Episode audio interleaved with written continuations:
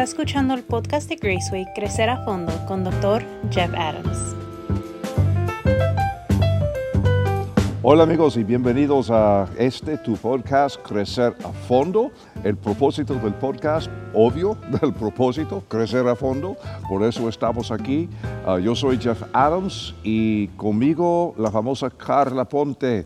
Bienvenida de nuevo. Gracias. Eh, la vez pasada, Carla, estuvimos hablando de las emociones y pienso que es un tema tan, tan amplio que podríamos hablar mucho. Pero la vez pasada solamente estuvimos ah, dando una introducción y, y todo esto y básicamente lo que decíamos es que hay personas que, que, dicen que son cristianos y no estoy dudando ni juzgando, pero o, o, quieren negar la existencia de las emociones o peor, quieren decir que uh, siempre son negativas o hasta pecaminosas. Y yo creo que porque desde algunos púlpitos eh, alguien está gritando que no tenemos que ser controlados por las emociones. Obvio, claro que sí, pero existen y son parte del paquete eh, con el cual salimos de la matriz de mamá. Sí. O, o, sea, Dios nos dio estas Ajá. emociones. Yo pienso que algo que, o sea, el Señor no las puso ahí, no fue que no fue un error, o sea, Él nos creó diferente. él no se equivoca. Ajá, él hizo, "Oh, voy a hacer estas personas, pero van a salir con emociones. No, Él las hizo también y por eso nosotros las podemos sentir y todo eso. Y un versículo que me viene a la mente, el por cual quizá las personas piensan como que que debemos ignorar completamente las emociones, pues dice como que guard your heart porque de todo es the more- most deceitful. ¿Cómo se dice Sí, deceitful sí. en español? Sí, engañoso. Engañoso. Entonces la gente piensa, es engañoso, así que no la siga. Pero entonces, ¿dónde está el balance? Porque de que están ahí, están ahí. Correcto. Y, y gracias por ser la voz femenina en, en este podcast, porque yo soy hombre y, y los hombres tenemos fama para decir algo como emociones. Yo no tengo emociones. Sí, ¿Verdad? pensamos que los hombres no, no sienten nada. No, eh, no, sí. no, no lloramos ni nada así. Ajá, Esa sí, es la, la cierto. imagen que tenemos, así que muchas gracias. Bueno, pues cuando, cuando estamos pensando en emociones y es- estamos pensando en la Biblia, yo creo que la vez pasada brevemente decíamos que, por ejemplo, en el libro de los Salmos, un libro enorme, Sí. lleno de emociones. Ujú. Y, y David, un guerrero, un masculino máximo y todo esto, eh, libremente expresaba sus emociones. A veces se enojaba con Dios, a, a veces gritaba, Señor, ¿hasta cuándo? Y, y- Sí. y- y todo es, ¿por qué no contestas? ¿Y dónde estás? Y yo estoy totalmente desanimado y pues un montón de emociones. Y además el gozo y la, la alabanza, pues, o, o sea, los dos lados. Y el Señor como quiera lo, o sea, lo entiende y es como que es, es mind blowing, digo yo. Como el Señor como quiera tiene, tiene compasión, o sea, como que paciencia, digo, porque Él lo creó. O sea, Ni te entiende. dice, David, ¿por qué tienes emociones, hombre? Sí. Deja de llorar. E- Exacto, ex- exacto. Un yo me acuerdo una, eh, una historia de la Biblia que me hace pensar en eso. Eh, una vez estaba yo hablando con, con una persona de mi iglesia y él dice, el Señor es bien paciente con nosotros y Él entiende. O sea, Ujú. las emociones y eso, porque me acuerdo de una historia, ahora mismo no recuerdo el nombre, pero el hombre que le dijo, Señor, si tú estás conmigo, que por la mañana este paño tenga agua o al otro día que no. Creo, esa historia. Y el Señor estuvo, fue paciente y lo hizo. O sea, el Señor le dijo, yo no tengo que probarte nada. Pero el Señor fue paciente y dijo, él siente que yo no estoy con él. O sea, el Señor es paciente y nos en- y entiende cómo somos y cómo nos creó. Nos creó con emociones, o sea, tenemos miedo o tenemos o estamos llorando y Él está ahí, como quiera. Él, mira, te entiendo. Aunque yo soy todopoderoso y tú sabes eso, como quiera, yo entiendo que tienes emociones y que, y que y voy a ser paciente contigo. Y eso es como que el Señor nos afirma que Como sí. si fuéramos niños de, de dos años. Sí, O, o algo así, ¿no? Sí. Pero sí tiene tanta paciencia con nosotros. Y, y cuando pienso en emociones, para mí un ejemplo eh, bastante poderoso es el ejemplo del enojo o la ira. Y estaba pensando, estaba buscando acá en Efesios 4, Efesios en versículo 26, que dice, enójense, pero no pequen. No se ponga el sol sobre su enojo, ni den lugar al diablo. Y lo, lo, que me llama la atención muchas veces, si, si estamos pensando en emociones y haciendo categorías, ah, gozo, muy bueno, enojo, malo, pecaminoso, pero el, el, Señor, el Señor Jesús mismo se enojó en el templo y otras veces más, o sea, y, y, muchas veces en el Antiguo Testamento también Dios Padre se expresa con enojo Ajá. contra los pecadores y, y, y, todo. Así que el, el enojo en sí no es pecado. El, el, problema es no tratarlo de una forma bíblica. Como Ajá. Pablo dice, eh, no se ponga el sol sobre su enojo. Es decir, el enojo es una señal. Es como una lucecita roja en el carro que dice, tienes problema. Tienes algo, algo de trabajar. Eh, eh, exacto. So, ¿Tú dirías que es como, es como, como dice, una, una lucecita diciendo, tienes un problema?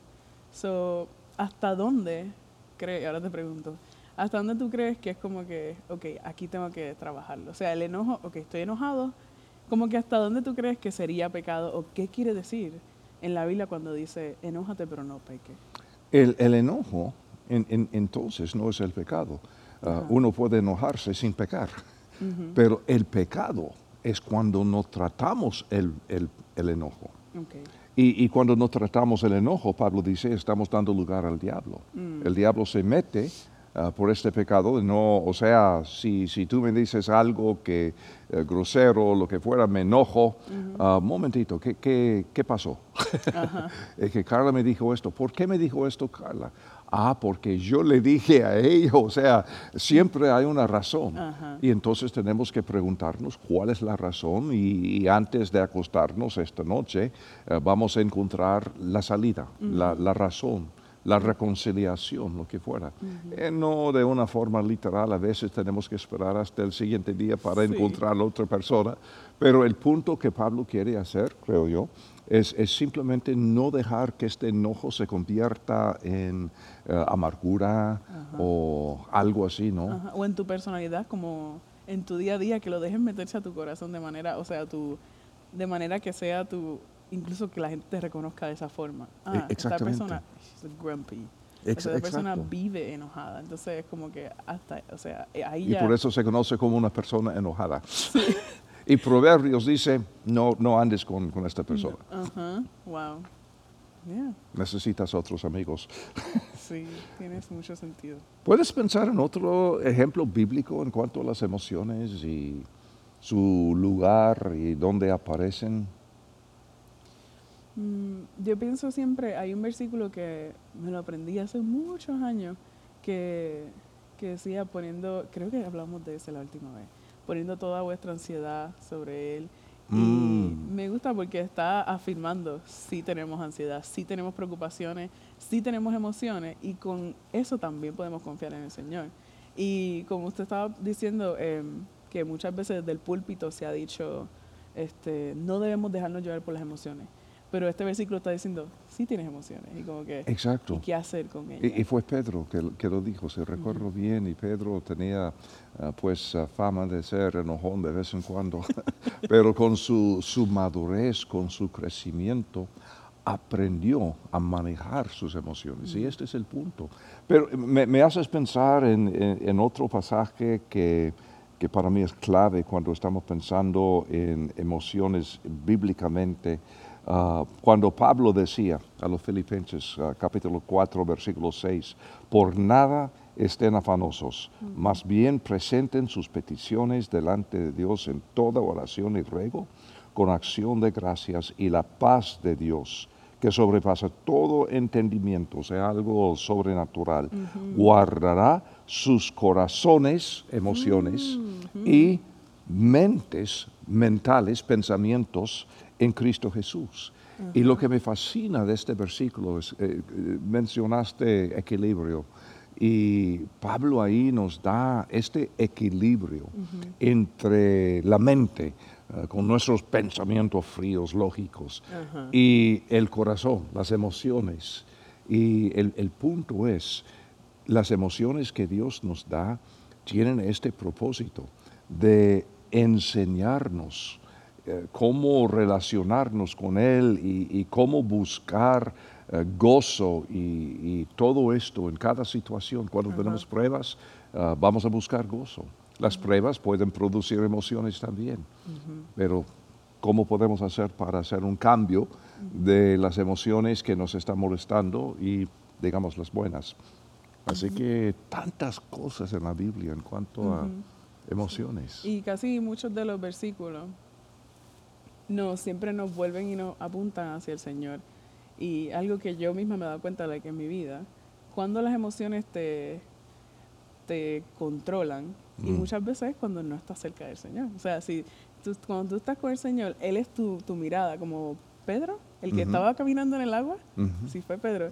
Una vez que Él dejó de mirar a Jesús y se dio cuenta de lo alrededor y se enfocó de las otras cosas, ahí fue que empezó Ah, entonces, las emociones pueden, cuando uno está pues solo, sin pensar como que hay alguien que está al control de todo, pues se te acaparan, dice mi mamá. Como que sí, sí pueden llegar a ser gran parte de, tu, de tus decisiones de, y te pueden este, mover, digo yo. Entonces, pero siempre dice como que confiando en el Señor, que Él está en control de todo y ahí Él como que nos ayuda a, a bregar, decimos en Puerto Rico, a, a manejarla, ¿sabes? Como que, porque Él está ahí incluso en las emociones, no es como mucha gente piensa que Él va a ignorar tus emociones porque están mal, no, Él también las ve, Él te ve en todo, en todas esas pequeñas emociones que tú, que tú tienes, en, en todo Él está. Entonces cuando decimos como que el Señor está aquí y todo se lo voy a dejar a Él, y él va a trabajar con incluso esas cosas que pensamos que son bobas, pero no, no son. Es muy interesante esa ilustración, pero eh, es interesante también cómo son tan diferentes las emociones. Por ejemplo, el enojo no es algo escogido, es algo que sale. sale. Pero Pablo dice, por ejemplo, que podemos escoger el gozo, podemos escoger la paciencia, podemos escoger el consuelo. Y el, dolor, pues no, no necesariamente decimos, el día de hoy voy a buscar el dolor. Sí. Viene. E, exacto, pero yo creo que eh, en, un sentido eh, hay muchos cristianos hoy día que, han quedado ignorantes de, las emociones por mm. falta de enseñanza bíblica en, la iglesia. Y mm. creo que lo hemos comentado antes, que muchas iglesias nos enseñan qué pensar, pero no cómo pensar. Mm. Y por, eso muchas veces desde el púlpito solamente estamos escuchando mandatos o eh, dogmas o, algo así, en vez de decir, bueno, la Biblia nos enseña cómo pensar, cómo escoger mm. bien. Y e, en ese sentido tenemos tanta ciencia hoy día mm. en cuanto a las emociones que los científicos han hecho mapas del cerebro y hasta que pueden decirnos en esta parte es donde está el gozo y en esta parte increíble lo que podemos aprender pero muchas veces en la iglesia, no, me quedo con la Biblia, me quedo con mi Dios y es lo único que necesito. claro. Una vez llegué a escuchar a un pastor que estaba predicando que en cierto punto sí tienes razón, que dice, ¿qué fue dijo, hay veces que lloramos y lloramos por algo, alguien que se nos muere, pero ¿por qué estamos llorando? Si sabemos dónde está. Pues sí sabemos dónde está, pero es fuerte, hay que, o sea, hay que, hay que reconocer las emociones, hasta en la Biblia sale como muere, este, cuando muere Lázaro, estaban llorando y Jesús hasta lloró. Jesús o sea, y son las personas que no queremos invitarlas a, duelos ni, funerales. Porque eh, son los dichos que dicen, dichos triados que, que, siempre dicen que, que, hacen más daño que bien. Están en un, lugar mejor. Pues sí sé. Claro, claro. Pero me duele ahora mismo, me está doliendo. E, e, exacto. Y, hasta en la Biblia, ¿sabes? Esto muchas personas no lo reconocen, pero en la cultura de la Biblia, Antiguo y Nuevo Testamento, eh, hacer duelo fue algo tan importante en la cultura hasta que los judíos a veces contrataban a personas en momentos de la muerte de algún ser querido para venir y dirigir el dolor, precisamente como algunos dirigen la alabanza en la iglesia. Eso iba a decir, wow. E- exactamente, porque ellos saben que emocionalmente, espiritualmente, mentalmente, es, es tan importante procesar estas emociones. Y como dices, la, la muerte de algún ser querido, ¿cómo es que no vamos a llorar? Vamos a reírnos también. Y no, no sé tú, pero he estado en tantos ve- ve- velorios, eh, o sea, estamos ahí sentados horas y horas y eh, en un momento estamos llorando, en otro momento estamos riendo. Sí, eso me ha pasado y siempre me siento mal. Mira, estamos en un velorio, pero siempre nos reímos en algún momento, pensando exacto. probablemente en cosas de memorias de la persona o, o simplemente, sí se siente mucho, eh, bueno o malo, o sea, mucho dolor, pero también a veces uno... Pero ese es el punto, las emociones son regalos de Dios y eh, son para limpiar el alma, para procesar este dolor o pérdida o lo que fuera. Y es bueno definitivamente sacarlas y quizás hablarlo con una persona este, ma- madura, o sea, una, con personas, hay que sacarlas de alguna forma u otra, porque si no, como había dicho en el otro podcast que había comentado una persona que, que estaba predicando en mi universidad, si las oprimimos van a salir pero por otro lado. Correcto. Este es el problema. Y yo pienso en, en el caso de Job, que sufrió como ninguno. Ah, en un solo golpe perdió su salud, sus riquezas, sus hijos. Eh, es imposible imaginar lo, lo que sentía. Entonces sus tres amigos llegaron y dice que durante siete días no abrieron sus bocas. Hasta allí llegaron bien. El problema fue cuando comenzaron a hablar y negar a Job la oportunidad para procesar bíblicamente sus emociones. Y, y- y Job, pues, ah, nunca culpó a Dios, pero tan, tan totalmente frustrado, desesperado, Señor, ¿por qué? Si fuera posible hablar contigo, y ahí quieren predicarle. Sí. Eso tiene que ser por algún pecado escondido, no confesado, que no sé qué.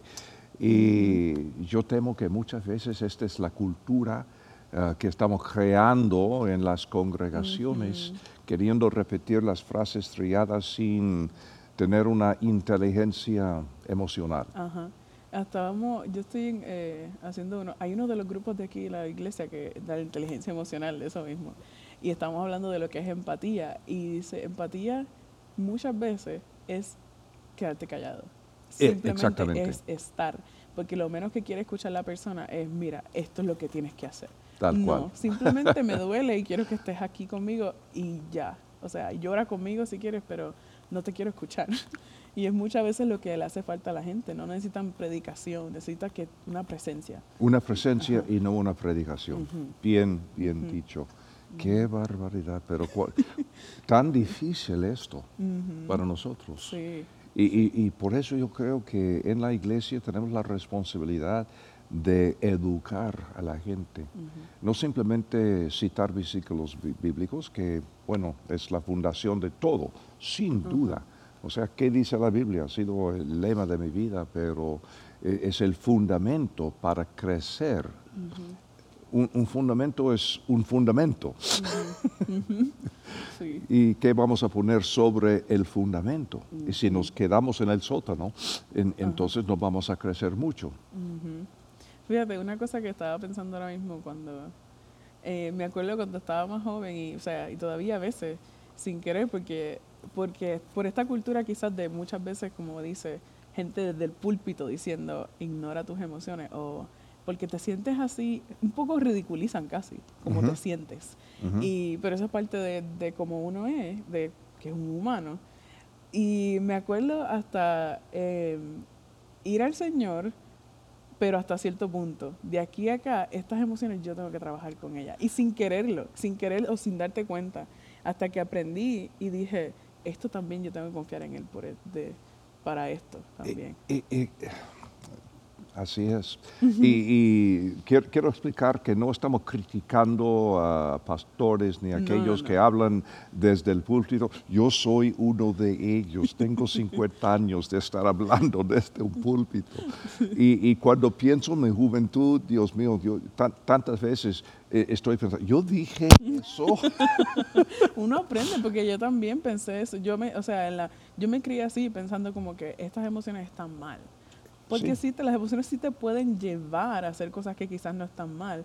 Por eso tienes que bregar con ellas y tratarlas como que de una manera bíblica, como estamos diciendo. Porque sí las emociones sí te pueden llevar a algo que está mal. O sea, pero tú dices, estoy sintiendo esto, ¿qué voy a hacer? ¿Sabes? Como dice la Biblia sobre esto. Y también dárselo al Señor, Señor, así me siento. Y Él te va a ver donde tú estás. O sea, Él te va a, a- Él va a llegar a donde tú estás. Simplemente a ser honesta. Y me acuerdo de, de esas veces que yo oraba al Señor y después yo decía, yo misma como que, pero esto yo tengo que hacer algo. No- quiero arreglarlo antes de ir a Él. Entonces es algo como que, Señor, ayúdame porque también tengo que manejar esto. Y es como dárselo todo al Señor y decirle, ayúdame con esto. Y Él te va a ayudar, o sea, porque Él te hizo de esa forma. Tal Y cual. por alguna razón. te Pero hizo día nuestro Dios es tan, tan grande que Él puede ayudarnos de muchas maneras. Y, y yo creo que, por, por ejemplo, si tenemos una enfermedad, ah, Dios puede sanarnos así nomás, como vemos en los evangelios, sin duda, por supuesto. Y a veces el Señor escoge usar a los médicos, a las enfermeras, a otras personas, lo que sea. Y yo creo que así es en este asunto que, que estamos diciendo, que eh, Dios es Dios y, y la Biblia es la Biblia, sin cuestión. Pero lo que pasa es que tenemos que seguir creciendo, aprendiendo las cosas que Dios nos ha dado. A veces Dios puede quitarnos una emoción así nomás. Señor, estoy deprimido, ayúdame. Paz, y se, se nos fue. Pero a veces usa algún consejero, algún pastor, algún amigo, eh, una persona que ha estudiado la psicología o terapia, lo que fuera. O sea, Dios puede usar tantas maneras y nosotros a veces lo queremos limitar. No, Señor, tienes que sanarme, pero de esta manera, como te dicto. Yo mando. Exactamente. Ajá. Sí, pero Wow. definitivamente el Señor usa a mucha gente alrededor de nosotros. Por eso es bueno siempre estar alrededor de gente que está caminando con el Señor también, porque ellos ven todo de otra perspectiva y te pueden ayudar. O sea, porque tú estás en- dentro del problema y quizás no ves, o sea, uno como que se le, como que no ves bien cuando estás dentro de muchas emociones, pero que hay gente alrededor tuyo, mira, aquí estoy. O sea, estamos aquí y te podemos ayudar eh, por aquí. Y eso es lo más importante. El Señor definitivamente usa a la gente alrededor tuyo para ayudarte. Así es, pues podríamos hablar de las emociones tanto, pero para resumir lo que estamos diciendo el día de hoy es que las emociones son reales, existen y que son cosas dadas por Dios mismo. Eh, podemos ver emociones en la vida de Jesús, lloró, eh, se enojó. ah, en, en los grandes héroes de la Biblia, comenzando con David y otros más. Ah, Pablo, otro ejemplo, Pedro, que, que somos seres humanos. Y como seres humanos, eh, me, me encanta lo que dijiste para comenzar este día, eh, que Dios no se equivocó cuando nos dio emociones. no fue un error, pero nosotros tenemos emociones y el punto es ne- no negarlas, eh, el, el punto es aprender por qué están y qué me pueden decir las emociones para crecer, para fortalecerme, para señalarme a, a- a quién es el Señor y todas las cosas. Así que básicamente, amigos, estamos diciendo que eh, tenemos que crecer en nuestro entendimiento de las emociones. Hay tantos libros. eh, yo, yo hace poco leí un libro por uh, una doctora que se llama Brené Brown, uh, que tiene cierta fama. ¿Sabes quién es ella? Ha dado TED Talks y ha escrito tantos libros, pero hace poco ella escribió un libro que se llama, ¿cómo es? Como un diccionario, algo así del corazón. Ella científicamente identifica 87 emociones Wow. con definiciones. Y ella dice algo muy importante, muy interesante. Cuando tú vas al médico y el médico dice, ¿qué te pasa? Es que tengo un dolor. ¿Dónde está el dolor? ¿Es, fuerte? ¿Es superficial? ¿Es eh, eh, eh, pica o esto? Que no sé qué. Si no tenemos el lenguaje para describir el problema, no nos puede ayudar. Y, cuando hablamos de emociones, si no tenemos vocabulario, si no tenemos conocimiento, entonces ¿cómo es que, podemos seguir adelante? Exacto. Wow, sí. Muy interesante. Gracias, Carla. Gracias a ti por tenerme. Es un honor, de verdad, estar Es Tan, tan difícil convencerte a hablar, uh, pero... Muy difícil. Pudiera estar aquí hablando todo el día. No, fantástico. Y gracias a ustedes por estar con nosotros el día de hoy en este podcast Crecer a Fondo. Y en estos uh, podcast, episodios ahora estamos hablando de las emociones. Me imagino que tenemos uh, dos o tres más, no sé. estamos simplemente tratando de sacar este tema uh, para compartir con todos ustedes. ustedes nos enseñan a nosotros y nosotros a ustedes, todos diciendo que tenemos emociones. ¿Qué vamos a hacer? ¿Qué podemos hacer para, para aprender? Y mejorar nuestras vidas por aprender cómo es el ser humano que Dios ha creado en su gran sabiduría. ¿Qué dice la Biblia? ¿Qué podemos aprender de los amigos y los expertos y, toda la cosa? Pero aquí estamos, eh, cada ocho días más o menos sale otro episodio. Eh, si quieres puedes eh, suscribirte al podcast en Spotify, Apple, Google, no sé qué, no importa dónde encuentras, ahí estamos. Y hasta la próxima vez. Que el Señor les bendiga.